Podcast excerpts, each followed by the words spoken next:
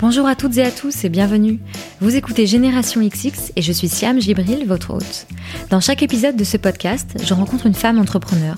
On parle de son parcours, de sa personnalité et j'espère que cela vous donnera envie d'en savoir plus sur ce qu'elle a fait, mais aussi vous inspirera à mener à bien vos projets et à croire en vos idées. Avant de vous présenter mon invité du jour, je voulais vous demander si vous aviez déjà lu Les Confettis. C'est la revue papier indépendante, lancée par Perrine Bonafos, que j'ai reçue dans l'épisode 12 de Génération XX, que vous avez été nombreux et nombreux à apprécier. Les Confettis, c'est une revue entre le magazine et le livre. C'est 200 pages d'histoires de femmes, d'interviews, de décryptage et de très belles photos pour vous inspirer autour de différents thèmes comme l'art, l'entreprise, le voyage ou la famille. Si vous appréciez Génération XX, je suis sûre que vous allez aimer prendre le temps de lire les confettis. Et c'est pour cela que pour vous, chères auditrices et auditeurs, une réduction de 30% vous est offerte pour toute commande d'une ou plusieurs revues disponibles sur le site lesconfettis.com. Pour bénéficier de ces moins 30%, qui sont valables tout l'été, il vous suffira d'entrer le code Génération XX au moment de la commande. Je vous souhaite donc une bonne lecture sur un transat si vous avez de la chance. Et en parallèle, n'oubliez pas d'écouter l'épisode 12 pour découvrir les coulisses des confettis et le parcours de sa fondatrice, Perrine.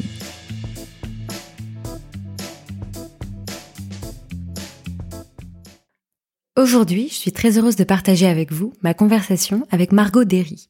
En 2011, Margot a fondé la société La Petite Étoile avec pour but d'accompagner les créateurs d'entreprises dans la rédaction de leur business plan. Et aujourd'hui, Margot est artiste peintre. Dans cet épisode, elle nous parle de sa vie d'avant, de pourquoi elle avait créé La Petite Étoile et de comment sa vision de l'entrepreneuriat et de la création d'entreprises a évolué au fil du temps. Elle nous raconte son évolution personnelle et les changements dans sa vie qui l'ont amené, tout doucement, à se consacrer à l'art à plein temps.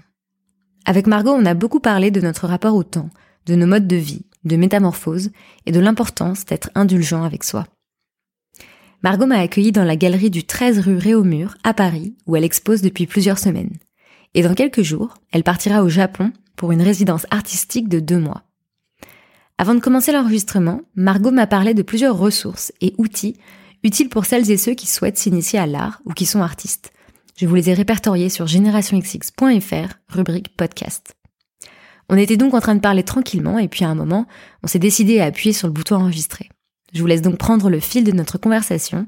Margot venait tout juste de me dire qu'elle avait commencé les cours de peinture lors de sa première année d'études en fac d'éco. Bonne écoute Et je me demandais, est-ce que tu as tout de suite aimé ça, la peinture? Euh, je crois, si je me souviens bien, que la réponse est oui. Euh, je crois que j'ai aimé surtout, euh, même au tout début, quand tu sais pas du tout peindre et que c'est atroce ce que tu fais. Euh, je sais qu'un des premiers exercices c'était de faire un citron et que c'était, ça ne marchait pas du tout. Tu vois, c'est un, c'est un bon exercice parce que tu as un jeu sur la texture, sur la forme, sur la couleur, tout mhm. ça. Mais je crois que je me disais, ah, c'est génial d'être dans un dans un autre monde, quoi, de sortir du réel, de pas être trop euh, dans le pragmatisme, tout ça, c'est quelque chose qui m'a, j'ai le sentiment tout de suite, euh, tout de suite plus. Après, j'avais une grand-mère euh, qui faisait de la sculpture, enfin, qui, qui fait toujours de la sculpture, et j'ai passé beaucoup de temps enfant avec elle dans son atelier, à toucher la terre, tout ça, donc j'avais déjà un, un, ressenti, je pense, spécifique par rapport à, à la matière ou, ou à des choses artistiques. Et donc, ce que tu me disais, c'est que tu as commencé pendant tes études. Est-ce que tu t'es posé la question de t'y consacrer? Alors non.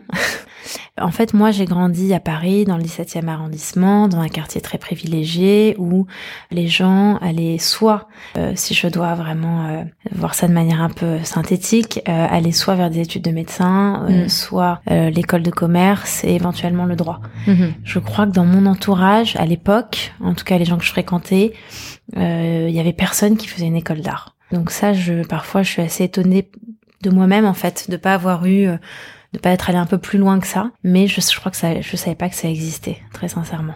Tu disais qu'on pouvait en vivre ou pas? Alors ça, je me pose jamais ce genre de questions. Non, euh, vie, enfin non. Euh, je crois qu'en tout cas à l'adolescence ou à ce moment-là, mes choix de vie n'étaient pas liés à ce genre de de questions. Parce que j'ai l'impression que pour les métiers artistiques, c'est Mm. la question que beaucoup de gens se posent et Ouais. font une distinction entre un métier qui rapporte de l'argent Ouais. et une passion qui finalement reste une passion parce qu'on pourrait pas en vivre. Ouais, bien Mm. sûr. Alors ça, c'est des questions que je me suis posées beaucoup plus tard, Mm. pas au moment de l'adolescence, Mm, du bac, etc. Ouais.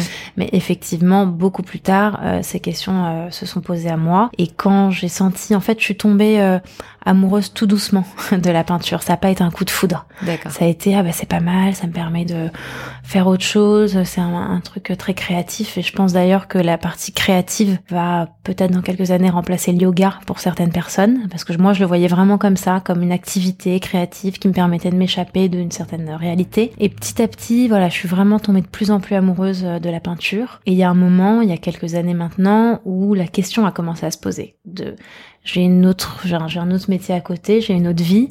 Euh, Est-ce que euh, cette vie-là est une voie qui va me permettre de, bah, de gagner ma vie avec? Et donc l'autre vie dont tu parles euh, maintenant, Ouais. assez rapidement finalement à 25 ans, c'est ça? Tu as lancé la petite étoile. Ouais. Donc en fait, ce que tu proposais, c'était de conseiller les entrepreneurs sur euh, le business plan. Donc tu les aidais à faire leur business plan. Et ça, ça a été quelques années après une expérience professionnelle dans le milieu du conseil. Et à ce moment-là, pourquoi tu t'es lancé? C'est vrai qu'on en parlait tout à l'heure. Autant Mm. aujourd'hui, on parle beaucoup d'entrepreneuriat. Et à l'époque, c'était peut-être moins le cas. Toi, qu'est-ce qui t'a donné envie du coup de te lancer? Alors donc moi, je, je me suis euh, lancée, je crois même j'avais j'avais 22, je crois ou 20. Ah oui, donc ouais, beaucoup plus tôt que ça encore. plus jeune, ouais. 2000, euh, 2010, j'ai commencé à Mhm. Maintenant, j'avais 21, ouais, euh, à réfléchir au projet. Euh, bon, c'est toujours euh, très complexe de, de répondre bien à ces questions parce qu'il y a Mm. beaucoup de choses. Je vais essayer de peut-être donner quelques clés de, de lecture. Moi, j'avais deux parents entrepreneurs. Mon père est médecin, mais a été dans l'entrepreneuriat. Ma mère était dans l'immobilier commercial. Donc, j'ai grandi quand même dans une famille où l'entrepreneuriat avait une très grande place. Mhm. Quand je voyais mes parents bosser, je disais toujours, mais jamais j'aurai votre vie. Euh, c'est terrible. Je trouvais ça atroce. Parce Le stress. trop. Ouais, ils travaillaient trop, ils parlaient que de ça. Je me rappelle les dîners, on parlait des salariés, de trucs. Je connaissais la vie de tous les salariés. euh, je savais même pas qui j'étais, moi je savais tout. Donc bref, je trouvais ça atroce. Je sais pas comment j'y suis allée, voilà. Euh, premier paradoxe.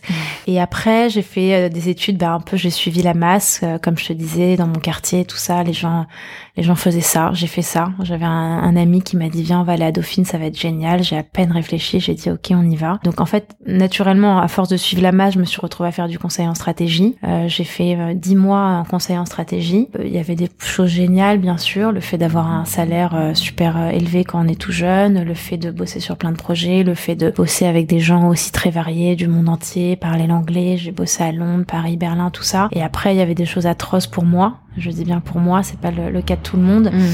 euh, de euh, bosser comme une acharnée euh, jour et nuit, euh, d'être contente parce qu'on avait la bouffe gratos au bureau si on bossait tard le soir, d'avoir un salaire qui tombait mais de pas pouvoir en profiter. Très rapidement, en fait, au bout de dix mois, je me suis dit, ben ça c'est peut-être pas pour moi. Moi, le prestige ou l'argent, c'est pas peut-être la chose que je valorise le plus par rapport à ce que peut m'apporter ce métier. Euh, Est-ce que je peux pas aller faire autre chose Mhm. Et donc, en utilisant bah, ma formation, mon éducation familiale et mon envie euh, aussi quand même d'être dans le conseil, d'accompagner des gens sur leurs projets, je me suis dit bah, peut-être qu'on va pouvoir euh, trouver quelque chose à faire en aidant des entrepreneurs à euh, lancer leurs projets. Donc c'est 2010-2011, euh, le tout début de la, de la mode de l'entrepreneuriat entre guillemets. Oui, parce qu'en fait, j'allais dire, en soi, euh, des entrepreneurs, des gens qui ont des commerces, des restaurants, euh, ça fait des années qu'ils sont entrepreneurs. C'est Ouais. vrai que la, la, la mode dont on parle, c'est celle du start-upper Ouais, qui fait. vient de Tout la Silicon Valley, tout c'est cet empre- entrepreneuriat Alors qui est la- devenu à la mode en fait. La mode dont je parle, c'est même pas ça, c'est la mode de l'accompagnement de l'entrepreneuriat. Ouais. C'est le fait qu'il y ait des structures qui Des existent, qui s'appellent des incubateurs, ouais. des accélérateurs, Mm. qui ont accompagné les gens à monter leurs projets. Mm. C'est encore euh, encore une autre mode, Mm. mais en effet, d'ailleurs moi, mes premiers clients, ça avait été euh, euh, une jeune fille qui montait une marque de textile, la deuxième c'était un restaurateur. Enfin, j'avais Mm. commencé avec des projets comme ça. Et après, je me suis rendu compte qu'il y avait ce sujet de lever des fonds et que des gens étaient prêts à payer pour de l'accompagnement si derrière ils savaient qu'ils allaient pouvoir avoir plus de sous. Et en fait, assez naturellement, rapidement, j'ai enfin, j'ai commencé à accompagner quasiment que des gens dans l'entrepreneuriat numérique. Mm. Donc voilà, ça c'était ma vie d'avant euh, la peinture. Et quand tu regardes en arrière, quel regard tu portes sur euh, ce début de, de carrière, donc sur tes jeunes années? C'était génial d'avoir voilà la vingtaine, d'accompagner des gens dans leurs rêves, parce que moi c'est ça qui me plaisait. J'avais le sentiment aussi que j'étais utile à ma petite échelle, ce qui n'est pas le cas parfois quand on fait du conseil dans des grosses boîtes ou euh, qu'est-ce qu'on va réussir seul à aider une grosse boîte, on sait pas trop. Donc j'avais un, un vrai sentiment d'utilité. J'ai je pense que oui, je pense qu'il y a certains projets sur lesquels j'ai eu un impact. Euh, en totalité, j'ai accompagné plus de 300 projets pendant à peu près 5 ans. Donc, euh, j'irais plus des trois quarts ont disparu, mais c'est pas la finalité. Je pense que ce qu'il faut voir aussi, c'est l'expérience de vie que ça a apporté à certaines de ces personnes-là, parce qu'un projet disparaît pas forcément pour des mauvaises raisons. Euh, il y en a plein des raisons sur lesquelles on se dit, bah finalement l'entrepreneuriat c'était pas pour moi ou cette boîte-là mm. c'était pas la bonne, etc. Mm. Mais voilà, de, de côtoyer toutes ces énergies très positives, ça m'a donné beaucoup de beaucoup d'énergie à moi-même, beaucoup d'espoir et plein de belles rencontres. Et après, il y a eu un moment où bah, j'ai eu envie de, où je commence à avoir envie de vraiment autre chose. Est-ce qu'au tout début, tu as eu un problème de légitimité? Euh, Oui, bien sûr. Non, non, bien sûr. Euh, j'ai un problème de légitimité. Ce que j'ai essayé de faire euh, à ce moment-là, c'était d'aller vers des gens qui avaient plus de légitimité que moi. Donc euh, notamment quand j'ai commencé les premières startups que j'ai accompagnées pour la recherche de financement, euh, j'ai fait un partenariat avec un leveur de fonds qui avait déjà une autorité établie.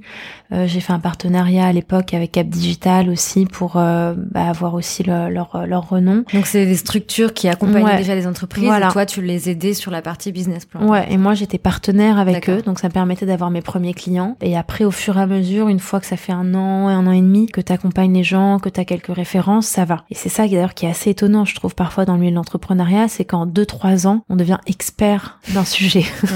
et donc moi, ça y est, en un an et demi, les gens disaient, bon, bah, le business plan, appelez Margot. Mais en fait, ça faisait que un an et demi que je faisais ça. Donc maintenant, enfin, ça me fait toujours un petit peu rire, euh, même euh, quand je vois d'autres amis entrepreneurs qui se lancent et qui en trois, quatre mois deviennent experts sur la cosmétique de je ne sais quoi. Mais ça se passe comme ça. Donc mm. euh, voilà. Après le diplôme, malheureusement, moi j'ai toujours euh, eu beaucoup de mal avec ça, mais il faut le dire, le diplôme a aidé. Euh, le fait que j'ai fait Dauphine et le SCP, ça a été une grande porte d'entrée parce que les gens sont un peu cons et parfois se disent bon bah si elle a fait Dauphine et le SCP, c'est qu'elle est sérieuse. Mm.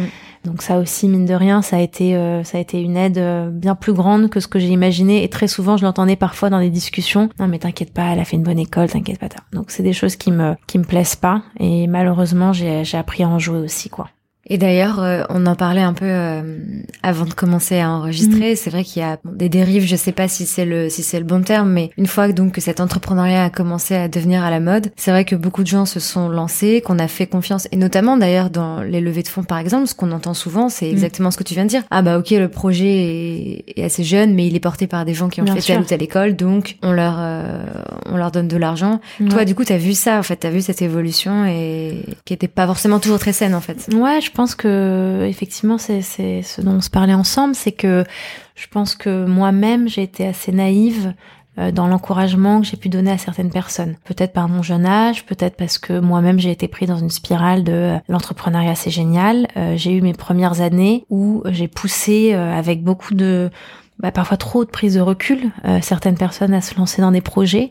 J'ai des, souvenirs comme ça de certaines personnes qui avaient une famille, qui avaient un salaire qui était stable, puis euh, que j'ai encouragé parfois à laisser tomber un job pour se mettre au chômage, pour monter leur boîte en disant que c'était génial, qu'ils allaient y arriver, que c'était ce qu'il fallait faire, que et j'ai ouais, j'ai eu pas mal d'encouragement de, là-dessus. Et puis petit à petit aussi, je, en fait, je suis enseignante vacataire à l'ESCP depuis 2012. Donc l'ESCP, c'est une école de commerce à mmh. Paris. Et j'ai vu aussi beaucoup de changements chez les étudiants.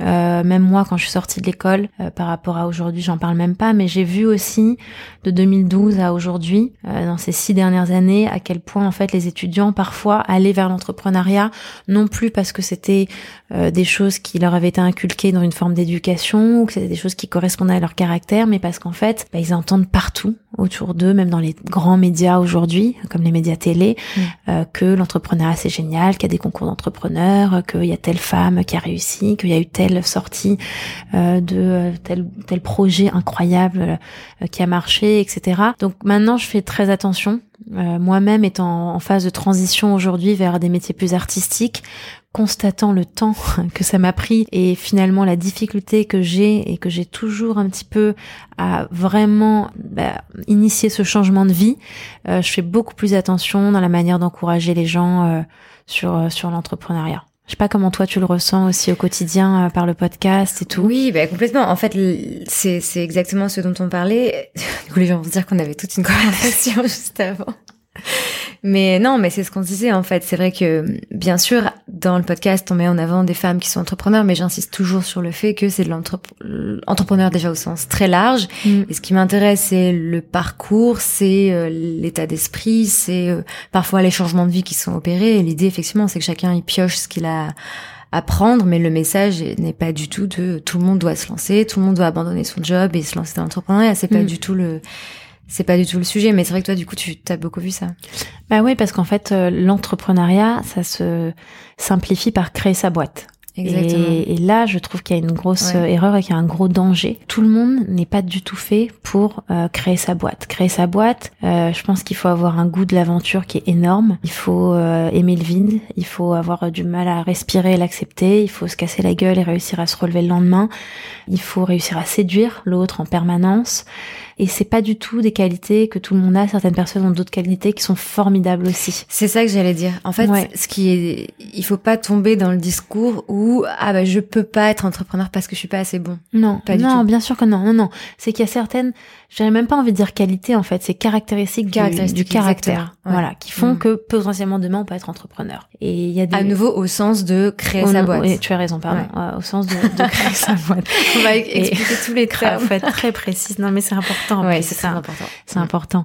Et, et parfois, euh, j'ai vu même dans mon entourage très proche des gens qui étaient très heureux en tant qu'entrepreneur dans une entreprise, qui étaient tout à fait euh, heureux, qui étaient ravis d'avoir un salaire qui était euh, qui était fixe, d'avoir une, une, un projet de carrière, d'avoir des collègues au bureau avec qui se marraient aussi euh, le matin, et qui en fait ont été poussés par bah, finalement ce qu'ils voyaient autour d'eux, d'avoir des potes qui lancent leur boîte et qui plaquent tout, et qui sont très malheureux. Euh, en devenant euh, entrepreneur. Mm. Euh, pas plus tard qu'il y a quelques jours, j'ai une amie qui me disait mais en fait Margot, moi je suis beaucoup trop flemmarde pour être entrepreneur. Comment tu fais toi pour te lever le matin et te dire bah allez aujourd'hui je défonce tout? Parce que moi, si j'ai pas quelqu'un derrière qui me pousse, ça vient pas naturellement. Je préfère aller me balader, aller à une terrasse de café et glander.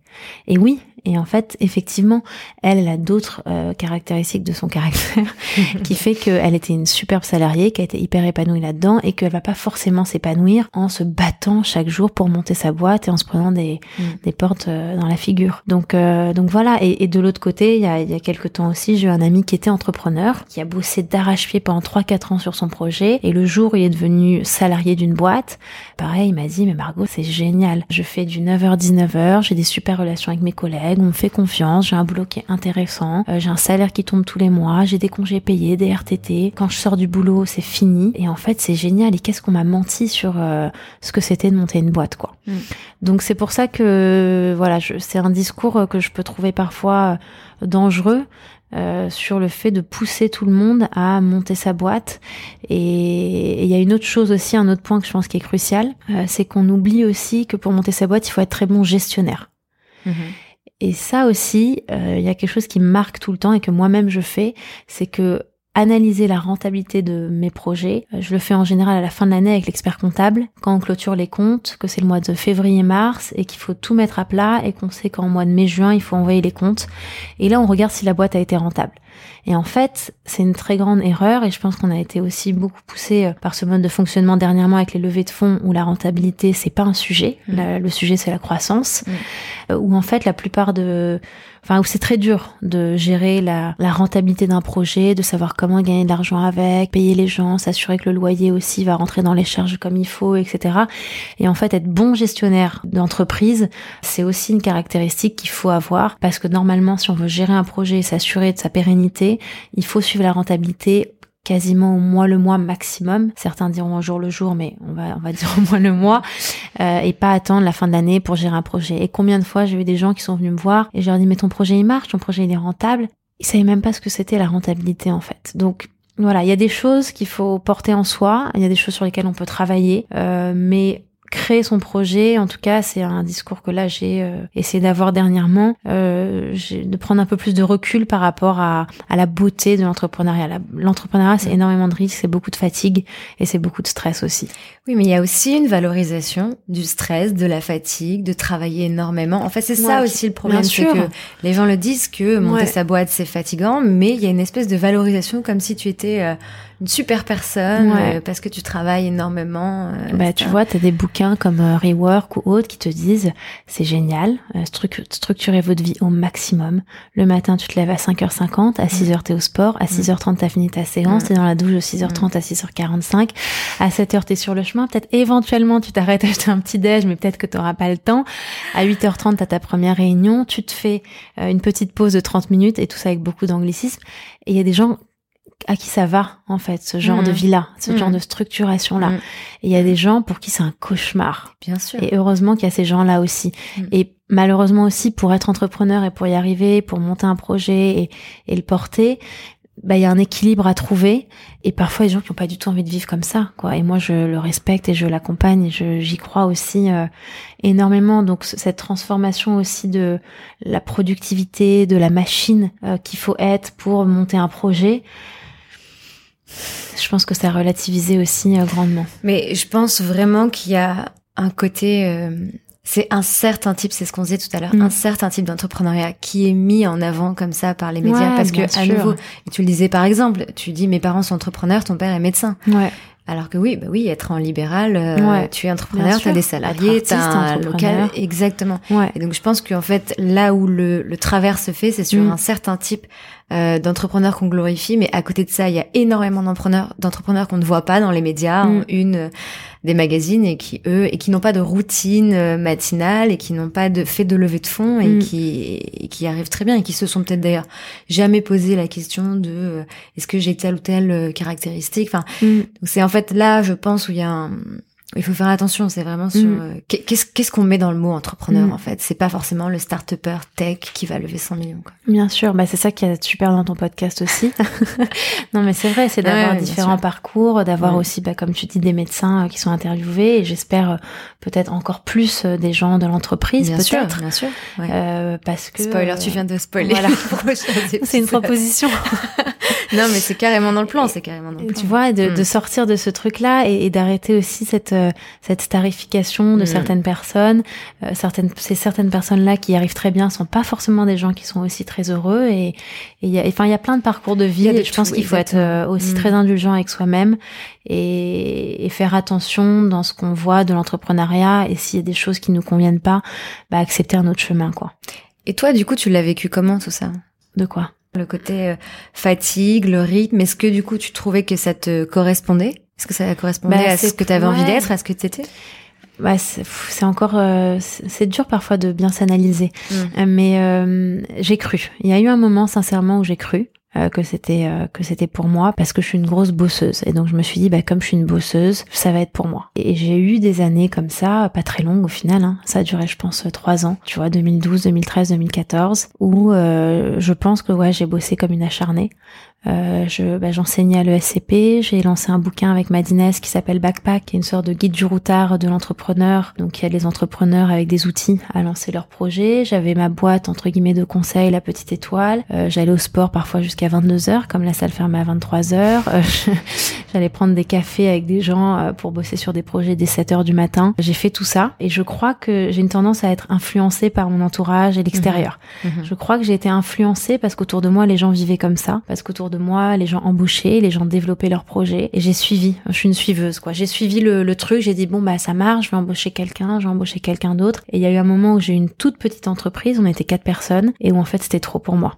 Rien que mhm. ça, c'était trop pour moi d'être en perpétuelle course. Euh, c'était euh, c'était trop. Alors les gens qui me connaissent bien disent mais non, c'est ta personnalité, t'es toujours euh, débordé, tu cours partout, tu machin en fait, j'ai pas l'impression, et je crois que c'est l'attrait que j'ai eu aussi pour la pratique artistique euh, est venu de ça, de ce truc de se dire euh, j'ai peut-être trop suivi le moule euh, et finalement ce que j'aime bah, c'est être plus apaisé, c'est pouvoir euh, comme là je l'ai fait cette dernière année, ben me lever le matin tranquillement, pas regarder l'heure qu'il est, pas mettre de réveil, prendre le temps, traîner un peu chez moi s'il le faut et aller à l'atelier, euh, bosser tranquille, mettre un bon podcast. mettre de la musique, passer un peu de temps à lire euh, quelque chose, parce qu'en fait tout ça, quand t'es artiste aussi, toutes ces choses-là participent à ton au développement de ta pratique. Et c'est vrai que je suis allée vers une pratique plus artistique ou quasiment que artistique aujourd'hui parce que aussi le mode de vie euh, de l'entrepreneur qui a une boîte, qui a des salariés, Mhm. me convenait pas et je me suis dit en fait peut-être qu'avec une pratique artistique plus indépendante, plus solitaire, je peux aussi avoir de grandes ambitions sans pour autant avoir besoin de, faire une boîte euh, qui a 100 personnes pour me dire que j'ai réussi quelque chose. Donc j'ai beaucoup reconsidéré ce, ce truc-là de la réussite et j'ai réussi je pense à sortir un peu d'un- d'une pression sociale j'espère où je me disais il faut faire comme tous mes potes qui ont une boîte et quoi toi t'as combien de souvent on me demandait d'ailleurs j'ai un, un ami d'ailleurs s'il écoute il rigolera mais j'avais rencontré quelqu'un que j'avais pas vu depuis longtemps. Il me disait ah ça va Margot? Alors la petite étoile ça marche bien? T'as combien de salariés? Et c'était la première question. le. Ouais, et c'était le critère quoi. Mhm. Et moi je dis mais attends mais pourquoi tu me poses cette question? Mais t'es un taré, on s'en fout du nombre de salariés. Mais en vrai je m'en foutais pas tant que ça. Donc euh, donc voilà, je pense qu'il y a une. Comment une- t'as fait pour euh, pour faire tout ce travail? Et ça a été long en plus. C'est ce que tu disais tout à l'heure. Ouais. Il y a trois Bah, ans que t'as commencé ouais. à avoir ces réflexions. Bah, j'ai eu un gros chagrin. J'ai eu un Mhm. gros deuil, un gros chagrin, et parfois la souffrance en fait te ramène à, à l'essentiel ou en tout cas ce que tu peux faire pour euh, tenir debout. Et en fait, j'ai plus le choix. En fait, tout simplement, j'ai plus le choix. Il y a un moment où je pouvais plus aller au bureau, où j'ai donné entre guillemets les clés de ma boîte à un ami et je lui ai dit est-ce que tu peux gérer pour moi pendant quelques mois? Et bien sûr il a pas pu parce qu'une boîte euh, ça se gère pas par quelqu'un d'autre. Et donc j'ai dit ben en fait euh, je vais pas y arriver. Donc j'ai pas de chômage je suis entrepreneur. J'ai pas beaucoup de sous de côté. Je vais peut-être licencier mon équipe gentiment et reprendre un peu de temps et réfléchir. Donc euh, donc c'est ce que j'ai fait et petit à petit, mais malgré ça, malgré l'immense chagrin, malgré euh, malgré la souffrance, tout ça, euh, je m'étais dit je me donne un an en fait pour euh, tout remettre en place et tu vois, j'en suis à bientôt quatre ans.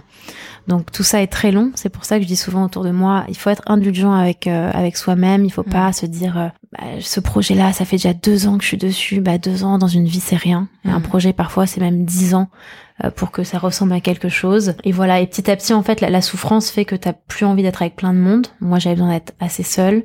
J'avais besoin de la fuite, donc de voyager, de partir, parfois de pas bosser du tout, de, euh, enfin, voilà, j'ai j'ai bidouillé en fait entre guillemets pour euh, il y a une forme de survie euh, pour euh, pour survivre. Et après, je me suis dit bon bah Maintenant que je porte cette souffrance en moi, je porte cette nouvelle histoire en moi, qu'est-ce qui fait que je serai heureuse euh, dans euh, bah, dans cette nouvelle partie de moi aussi qui, qui m'accompagne? Et petit à petit, bah, le fait de de peindre, de, en fait, la, la peinture, c'est vraiment l'accès à une autre dimension qui est beaucoup plus, euh, enfin, qui est moins ancrée, comme on disait tout à l'heure, mais qui est Mm. moins ancrée dans le réel, qui, qui, qui te permet de partir, quoi, ailleurs, Mm. très loin. Ça, tu t'échappes de toi-même.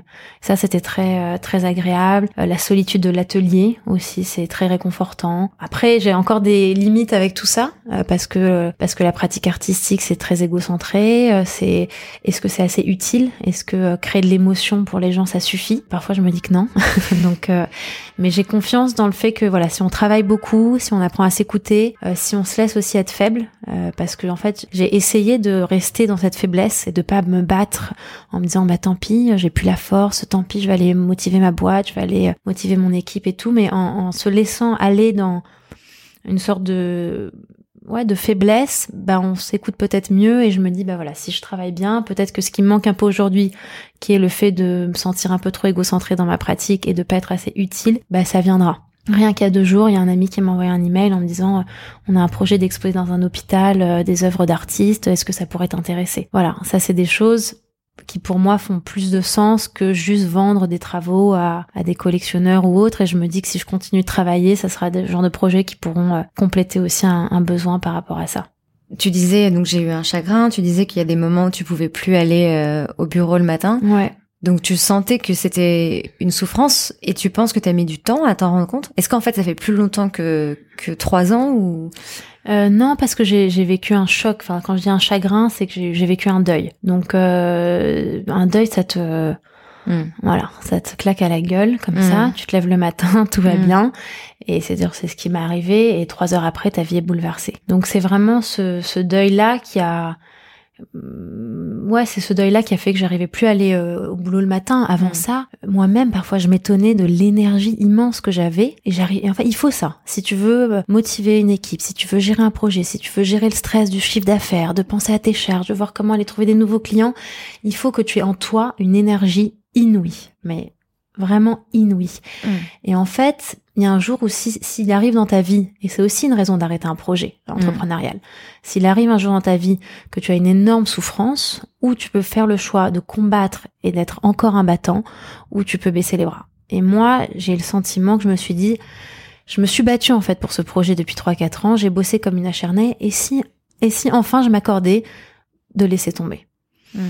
Et voir ce qui se passe. Et je m'étais, comme je te dis, je m'étais dit, pendant un an, je laisse tomber. Et donc voilà, j'ai voyagé, j'ai bossé le minimum minimum juste pour avoir un minimum de sous qui rentrent. J'ai plus répondu à des mails, ça c'était aussi un truc que je m'autorisais pas. Des fois je répondais plus, mais les gens savaient que j'avais une excuse pour euh, ne plus répondre. Mhm. Et je me suis plus écoutée en fait que ce que j'ai que ce que j'ai pu faire avant. Et du coup, ça te permet de relativiser sur plein de choses, j'imagine. Par exemple, sur l'urgence dans laquelle tu es tout le temps quand tu es une boîte, tu disais euh, répondre à mes mails. C'est vrai que parfois on a l'impression que si on répond pas dans la journée, c'est que ça y est, on n'est pas. Ben en fait c'est c'est une vraie euh, métamorphose, euh, je pense euh, qu'on peut avoir dans la vie. Alors ça peut être un gros chagrin, mais ça peut être des gros bonheurs aussi. Mm, hein. Il faut pas croire que ça aussi attention. euh, Ouais.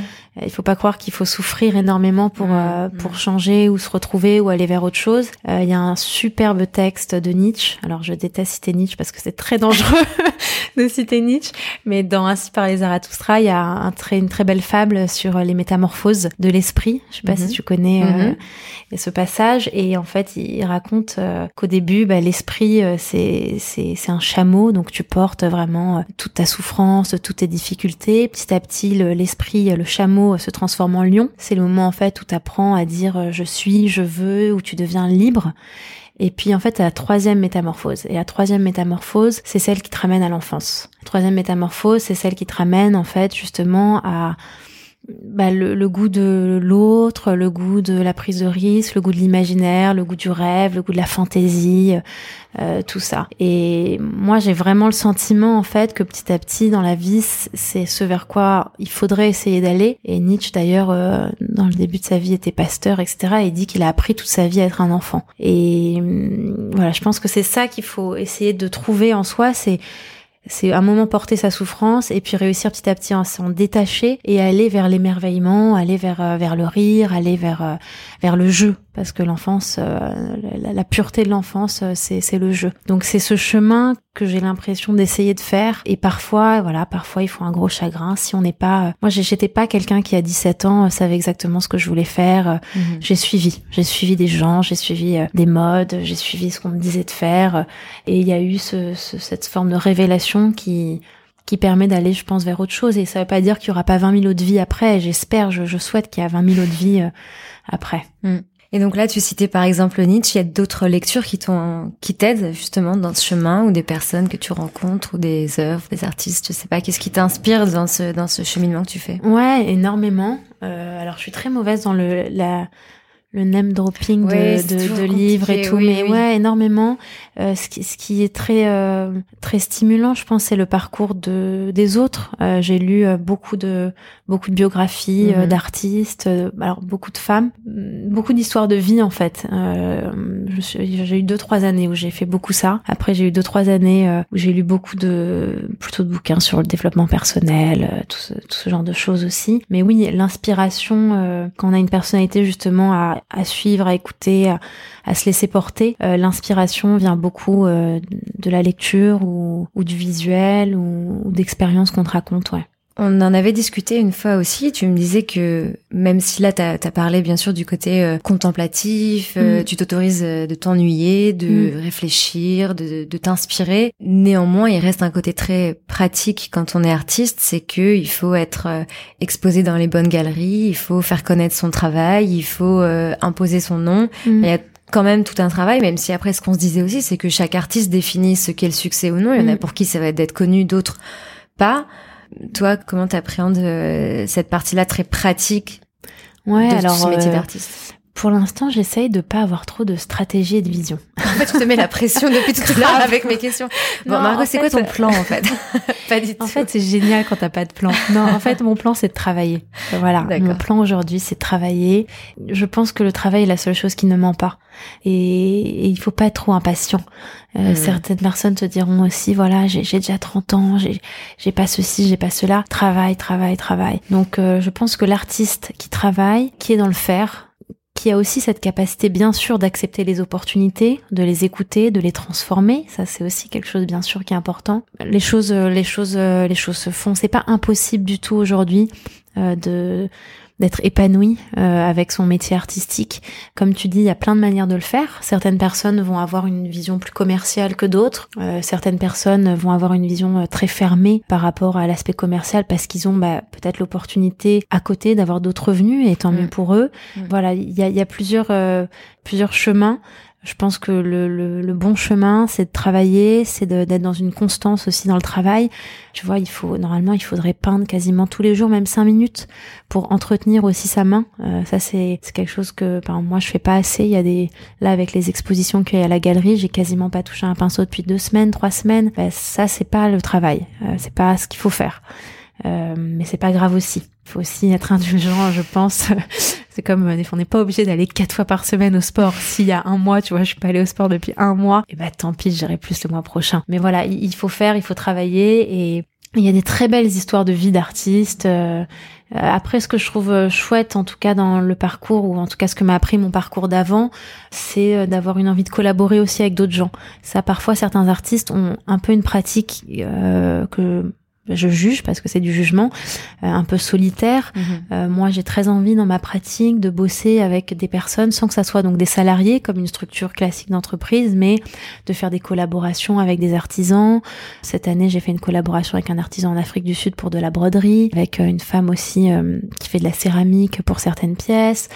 J'essaye les gens que j'ai rencontrés depuis un an ou deux dans le milieu artistique de leur proposer de faire des choses ensemble. Quand il y a eu l'exposition à la galerie, j'ai invité tous les bah, les gens qui accompagnent des artistes à proposer quelque chose aussi lors de l'exposition. Enfin, voilà, moi, je sais que j'ai envie qu'il y ait de la collaboration sans mhm. pour autant que ça prenne une apparence de, de structure de boîte. Mais voilà, il faut faire et il faut accueillir les opportunités et essayer de les transformer.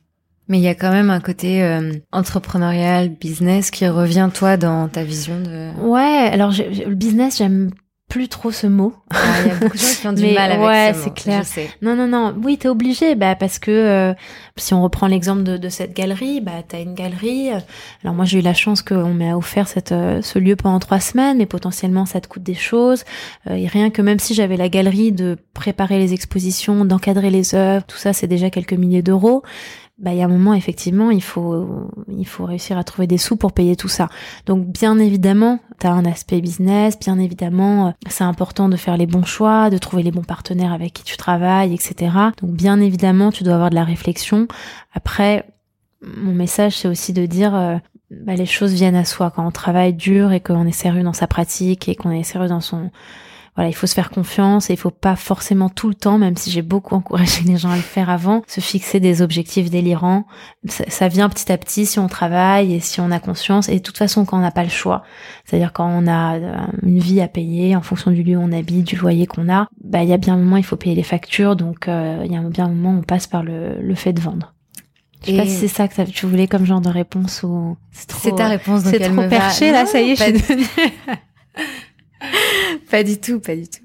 Non, justement, c'est hyper intéressant parce que ce dont j'ai l'impression, c'est que avec ce chemin que ça fait, cette, euh, j'ai pas envie de dire reconversion parce que c'est toujours toi, c'était toi il y a dix ans, et c'est toi aujourd'hui, mais en tout cas, ces différents changements que tu fais, ces métamorphoses, si on mm. veut reprendre Nietzsche. Ouais, j'ai l'impression que tu as redéfini beaucoup de notions en fait. Ta définition de l'argent, du temps, du mm. rapport au temps, de la réussite. Est-ce que tu as l'impression que tu as effectivement redéfini ces notions? Euh, alors après, c'est vraiment très spécifique à une histoire personnelle. Hein, mais la chose que j'ai toujours euh, valorisée, c'est pour ça que le conseil, le salaire, c'est pas quelque chose qui m'a attiré. La chose que j'ai toujours valorisée, c'est le temps. Mm. Euh, le temps pour soi, le temps à donner aux autres, le temps. Euh, et c'est quelque chose, pour moi, a toujours été une valeur clé. Donc Mhm. ça, ça n'a pas vraiment, ça n'a pas vraiment changé. Je fais toujours très attention euh, à ça, la manière, euh, ouais, la manière, euh, par exemple, euh, si je vois qu'il y a une période où je travaille beaucoup trop, bah, je vais me dire bon bah là, ce week-end, je vais prendre du temps, je vais partir à la campagne, je vais me ressourcer, je vais pas me laisser euh, prendre dans cette machine infernale. Donc voilà, le, le temps, ça a toujours été quelque chose d'important. Ou, ou voilà, l'argent. Ouais, j'ai grand. C'est très dur d'en parler parce que l'argent c'est c'est très proche. Enfin c'est très propre à ton éducation. J'ai grandi Mmh, dans une famille où il y avait de l'argent Euh, et où l'argent en fait euh, n'a pas forcément été à chaque fois synonyme de bonheur. Donc moi j'ai jamais eu un besoin du fait d'une histoire très personnelle sûr. euh, de gagner beaucoup de sous. Et même, c'est pour ça que le conseil ne m'a pas attiré très longtemps. J'ai, je pense que j'ai besoin, bien sûr, d'un. C'est dur de parler de ça. J'ai besoin d'un minimum. Euh, tu vois, je suis quand même quelqu'un de dépensière entre guillemets, Euh, mais j'ai, mon, mon objectif dans la vie, c'est pas d'avoir beaucoup de sous parce que j'ai grandi dans une famille où il y avait des sous et où à un moment il y a eu moins de sous et j'ai vu que ça changeait pas grand chose aussi. Donc, euh, donc j'ai voilà, j'ai- j'ai pas tant changé que ça sur ces valeurs. Par contre, là où y a, ça a beaucoup changé, c'est le rythme de vie. Mhm.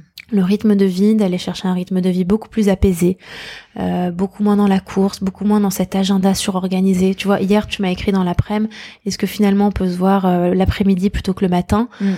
bah, c'était une joie pour moi de te dire oui. Parce qu'en Mm. fait, aujourd'hui, j'avais pas 10 000 trucs dans mon agenda. Et ça, c'est quelque chose, tu, tu m'avais écrit ça il y a deux ans. Oh là là, elle veut, elle veut décaler à l'après-midi. Comment je veux faire? J'ai déjà quatre rendez-vous dans l'après-midi. Est-ce que je peux pas décaler ça, ça, ça, ça? Non. Ouais. Voilà, Ouais. c'est ce, ce rapport, euh, je pense, à, au rythme de vie qui est très différent. Le fait là de, de me dire, bah, je vais partir au Japon deux mois et je vais passer un mois seule à bosser parce que là, j'ai passé trois mois effrénée à Paris à faire plein de choses et tout. Euh, ça, c'est quelque chose euh, qui est devenu beaucoup plus important. Prendre du temps pour la lecture, pour la balade, pour... euh, Parfois, des gens qui travaillent énormément te disent mais oh là là, je, me suis arrêtée au café le matin et, et j'ai rien fait, j'ai pris un café, j'ai lu le journal. Bah ça c'est quelque chose qui fait partie de mon quotidien aujourd'hui et qui doit absolument faire partie de ce quotidien-là. Donc c'est plus voilà, c'est pas tant euh, le temps entre guillemets la valeur temps ou la valeur argent qui a changé, c'est plus un rythme de vie et parfois pareil, certains de mes amis diront non mais Margot elle, est toujours à faire 20 000 trucs, c'est pas vrai, etc. Mais en fait c'est aussi parce que parfois j'accorde aussi beaucoup de temps mort où je m'engage pas dans certaines choses avec d'autres personnes et je laisse un moment planant pour moi pour euh, rien faire. Comment ton rapport à l'art et à ce que c'est d'être un artiste, il a évolué au fil du temps et à mesure que tu perfectionnais ta pratique et que tu avais de plus en plus d'expérience? Euh, alors c'est une question que j'aime bien parce que j'étais très naïve sur euh, sur ce que c'était d'être artiste quand euh, j'avais pas compris que ça pouvait être une vie. Euh, j'ai- longtemps cru qu'en fait être artiste c'était euh, et d'ailleurs beaucoup de gens pensent ça quand ils me demandent ce que c'est ma vie euh, aujourd'hui. J'ai longtemps cru que c'était bah, se lever le matin, se mettre devant une toile de coton ou de lin, sortir son essence de térébenthine, ses pinceaux et peindre toute la journée. Et j'ai mis très longtemps à comprendre en fait que euh, la vie d'artiste, c'était beaucoup plus que ça. Rien que euh, sur le médium, euh, tu peux aller vers un infini de possibles. C'est-à-dire que même quand des gens disent je suis artiste peintre, ça veut pas dire qu'ils peignent uniquement euh, sur une toile de coton ou de lin, ça veut dire qu'ils peuvent aussi avoir une pratique sur du bois, qu'ils peuvent avoir une pratique sur du papier, euh, qui peuvent décider de peindre sur des minéraux, qui peuvent aller sur les plantes, que euh, peuvent faire de la vidéo. Enfin, il y a il y a un infini aussi de possibles dans la pratique artistique qui, quand tu as le goût de l'aventure, est euh, fabuleux. Euh, Marina Abramovic, dans sa biographie, euh, qui est une artiste euh, contemporaine qui fait de la performance, euh, dit, euh, je sais plus exactement quels sont ses mots, mais elle dit euh, l'attrait de, l'artistique, c'est euh, c'est le goût de l'aventure, c'est une expérience qui est joyeuse, qui est riche et je crois qui est infinie.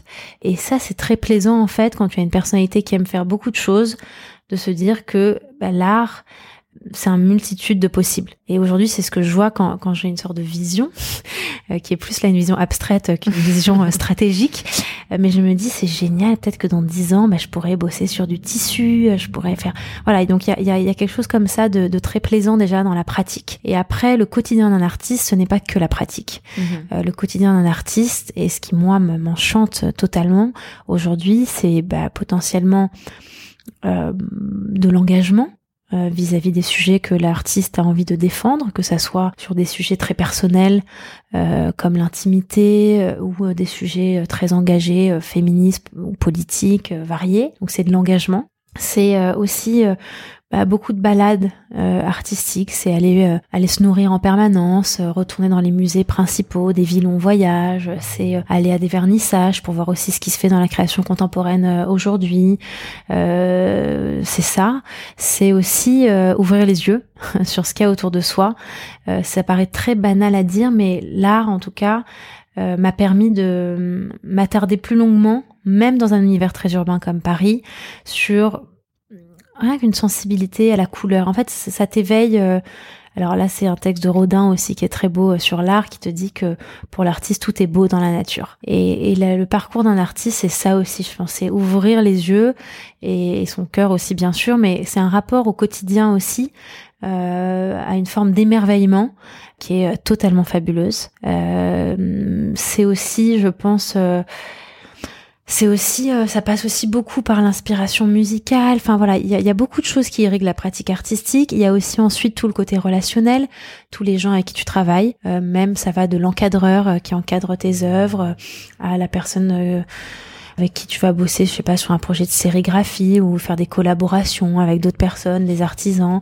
Et tu as aussi bien sûr tout un côté de gestion d'une boîte parce que bah, tu as une structure, alors tu as plusieurs types de structures, mais tu es une entreprise individuelle ou euh, tu es euh, T'es même une SARL, donc tu as toute une partie de gestion et enfin toute une partie plus commerciale où tu as une gestion avec des collectionneurs, euh, tu as tout ça. Donc en fait, c'est extrêmement riche, c'est extrêmement euh, enrichissant et c'est extrêmement euh, doux et féerique. C'est très poétique. Moi, mon rêve, c'est de vivre dans les premières pages de l'écume des jours de Boris Vian, tu vois. C'est ce truc totalement poétique, féerique, romanesque. Et en fait, quand tu rentres un peu dans ce monde artistique et que tu t'y plonges totalement, t'as cette capacité d'être parfois j'ai un peu le sentiment d'être dans une autre dimension, dans un autre réel. Et ça, c'est c'est ça la merveille en fait de, de ce chemin de, de l'artiste. Donc il y a ce côté euh, échapper à Ouais, ben on est beaucoup trop ancré, je pense, euh, à notre époque. On est beaucoup trop pragmatique. Et d'ailleurs, échapper, c'est ça a un côté positif. C'est comme si tu et même tout à l'heure, tu parlais de fuite. Ça pourrait être positif, alors qu'en fait, la façon dont tu le dis, c'est plutôt aller dans un autre monde. C'est pas forcément. Euh, c'est pas l'éloge de la fuite au sens pur. exactement. Euh, c'est s'accorder euh, je pense, une forme de fantaisie qu'on porte tous en nous, mm. euh, une forme de, de folie mm. qu'on a tous, qu'on voit parfois chez les autres uniquement avec de l'alcool, ou même pour certains, il n'y arrive qu'avec de la drogue, c'est mm. pour dire, et qui existe en fait euh, dans chacun de nous, et qu'on étouffe beaucoup trop je pense, dans le, le, le, monde actuel. Et en fait, parfois, c'est dommage en fait qu'on ait besoin que, enfin, qu'on ait besoin de l'alcool ou de la drogue ou d'autres euh, d'autres choses, je, je sais pas quoi d'autre d'ailleurs, mais pour en fait laisser vivre la fantaisie qu'on a tous au sein de nous. Et il y a certaines villes euh, qui, qui l'ont compris où c'est beaucoup plus possible de le faire, mais en tout cas c'est extrêmement rare et c'est ça l'attrait euh, de la pratique artistique, c'est que ça t'ouvre un univers personnel beaucoup plus riche, beaucoup plus foisonnant et beaucoup plus délirant que ce que t'apporte la vie au quotidien. C'est ça, en tout cas, enfin voilà, le message aussi que je voudrais faire passer euh, par rapport à ça, c'est c'est éveillez-vous à ça et il y a plein de il y a plein de merveilleuses euh, merveilleuses choses dans dans autre chose que euh, ce truc que là on appelle beaucoup en ce moment avec la femme qui a toute la pression sociale de la charge mentale. Ouais, la charge mentale. voilà, c'est c'est le meilleur moyen de sortir de cette charge mentale. je pense, c'est la, la pratique artistique et c'est pour ça que je, je pense que la, la prochaine étape pour les amateurs, après le yoga, j'ai l'impression, en tout cas, que peut-être demain, on laissera euh, à l'individu plus de place pour faire sortir cette, cette folie intrinsèque qu'on a par une pratique artistique notamment. Et justement, ça me permet de lier avec ce qu'on disait tout à l'heure euh, sur le fait de monter sa boîte qui nécessite certaines euh, certaines facettes de caractère, certaines mm. compétences ou caractéristiques. On disait, du coup, tu penses que c'est pas la même chose pour l'art? Et qu'on a tous en soi une quelque chose à, à révéler par la pratique. Ouais, je, je, je pense qu'on a, je pense qu'on, Ça veut pas dire que tout le monde euh, Ouais, a vocation à être artiste, sûr. encore Non, une non, fois, non, à, temps plein ou quoi. Je, je pense que on Mais s'autoriser peut-être à le faire. Ouais, je pense qu'on s'autorise. Voilà, je pense que parfois on s'autorise pas assez euh, certaines folies que- Mm. qu'on porte et qu'on étouffe. Mm. Et que quand on a une nouvelle, enfin une nouvelle chose en soi qui s'ouvre et qui peut être aidée par la pratique artistique ou par d'autres choses, certaines pratiques sportives aussi te permettent d'accéder à une autre, euh, Mm. une autre forme de l'inconscient. Bah, ça nous permet de- d'être d'être plus proche de soi et d'être plus en accord aussi avec certaines folies qu'on peut qu'on peut porter. Pour terminer, tu m'avais déjà recommandé des revues artistiques. Ah oui, Est-ce ouais. que tu veux en partager euh, Euh, alors des revues, euh, des revues artistiques. Ça, ça serait pour les lecteurs pour Ouais. euh, de l'inspiration. Alors il y a l'équipe de Pablo qui fait des très belles choses. C'est des éditions d'artistes euh, qui sont euh, qui sont très chouettes. Où en fait ils présentent des artistes euh, dans, enfin tous les deux trois mois à peu près. Donc là où il y a des choses intéressantes dessus. Il y a le magazine Encore, mais tu connais. euh, Ouais, encore aussi de Marie Ouvrard aussi qui est très chouette et qui donne je trouve un bel élan et, et, et de plus en plus j'ai l'impression qu'elle présente des, des profils aussi euh, artistiques euh, un petit peu un petit peu différents Euh, alors vraiment dans le milieu de l'art t'as le châssis qui est un magazine qui présente des artistes qui est gratuit qui se retrouve souvent dans les vernissages euh, t'en as beaucoup d'autres mais en avait un qui était posé sur la table. Ouais, voilà. En fait, euh, ce- ah Profane, Oui, bien sûr, mes amis de Profane, C'est la superbe Charlotte, ouais, Oui. Profane, bah, qui a fait un article euh, notamment sur euh, sur mon parcours dans le dernier numéro, donc Profane, qui est un article super pour les amateurs, euh, pour leur donner envie euh, aussi de, enfin ils éclairent en fait les pratiques euh, des amateurs. Donc il y a une superbe revue, magnifique design, euh, j'ai- j'aime beaucoup cette, cette revue. Et en fait non, en fait à la rentrée euh, également, on va sortir avec euh, Delphine Toutin, qui est une fille avec qui je travaille depuis un an et demi, euh, le backpack pour les artistes. Donc backpack, c'était un projet qu'on a apporté avec Madinès depuis 2014, qui est une sorte de guide du routard de l'entrepreneur. Mm, C'est parlais. Voilà, ouais. Mm. et à la rentrée, euh, on sort euh, la même version pour les artistes qui va faire 200 pages, où notamment dessus, il y aura quelques pages sur les revues, mais beaucoup d'autres choses. Et le- l'envie avec cet ouvrage, c'est d'aider l'artiste à, l'accompagner dans sa professionnalisation pour euh, bah, développer un, un parcours d'artiste. Donc ça, j'espère que voilà, que je pourrais vous donner des nouvelles aussi là-dessus à la rentrée, Génial. À ton retour du Japon, du à mon coup. retour du Japon. Génial. Ouais. Bah, merci beaucoup, Margot. Merci et merci à vous tous euh, pour l'écoute de ce podcast. À très vite. Au revoir. Merci infiniment à Margot pour sa confiance et son accueil. Pour découvrir son travail, rendez-vous sur margotderry.com, Margot M-A-R-G-A-U-X et Derry D-E-R-H-Y. Et sur Instagram et Facebook. Je vous ai mis tous les liens de ses réseaux sociaux et de ses recommandations sur generationxx.fr, rubrique podcast. Ensuite, vous cliquez sur Margot Derry. J'espère que cet épisode vous a plu. N'hésitez pas à laisser 5 étoiles sur iTunes et à nous suivre sur Instagram, at GenerationXX. Merci beaucoup pour votre écoute et à très bientôt.